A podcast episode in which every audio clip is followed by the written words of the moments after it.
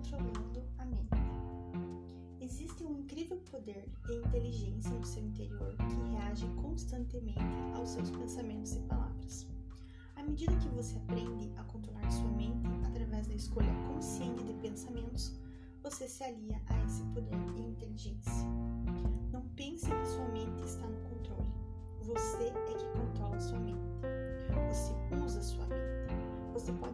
escolher esses velhos pensamentos.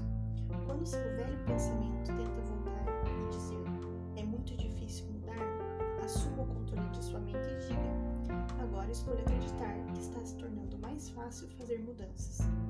Pode ser que tenha de conversar assim com sua mente várias vezes, até que ela reconheça que você está no controle e que sua palavra é o que vale.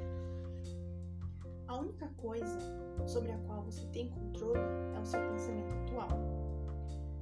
Seus velhos pensamentos não existem mais, não há nada que você possa fazer sobre eles, exceto vivenciar as experiências que causaram. Seus futuros pensamentos ainda não se formaram e você não sabe quais serão. No entanto, seu pensamento atual, o que você está pensando agora, está totalmente sob seu controle.